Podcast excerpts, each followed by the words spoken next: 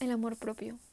Pareciera que todas las personas de este mundo tienen una definición única y diferente respecto al amor propio.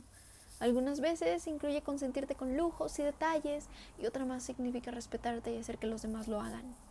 Pero sin duda alguna el amor propio es mucho más complejo que eso, más extenso y más grande que un océano entero.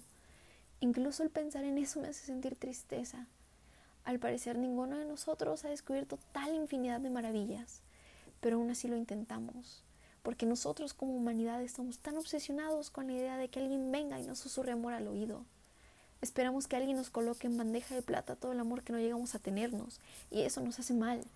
Encontramos una solución temporal a un dolor permanente, un charco de agua donde beber cuando el río está a un lado. Y se entiende. Yo entiendo que da miedo vivir con la soledad, y yo estoy de acuerdo que muchas veces yo mismo hubiera preferido estar con alguien más antes de estar sola en mi habitación, rodeada de mis pensamientos críticos y de mi ansiedad profunda. Pero si de algo estoy segura, es que hoy en día he llegado a la madurez suficiente como para darme cuenta de que siempre voy a ser mi mejor compañía.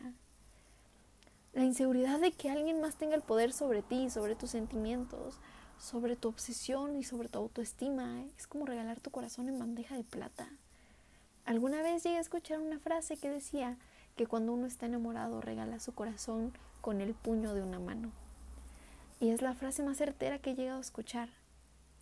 La vista se nos nubla, se llena de corazones, el cielo se ve más azul, los colores más brillantes, esa sensación de que todo es eterno y de que el tiempo se pasa volando.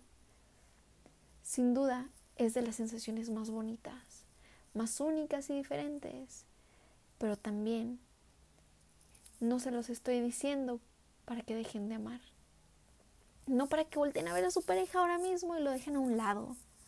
Al contrario, se los estoy diciendo porque esa sensación tan prudente, tan hermosa, tan irreal, a veces se va, se desaparece a un clic de distancia, a una llamada, a una mirada o a una palabra.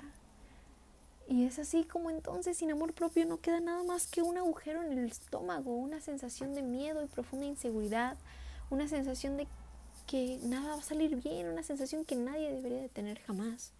Y por eso estoy aquí, para rogarles, para suplicarles que se amen mucho, que no dejen a un lado su felicidad por buscar la felicidad de alguien más o por intentar hacer feliz a otro.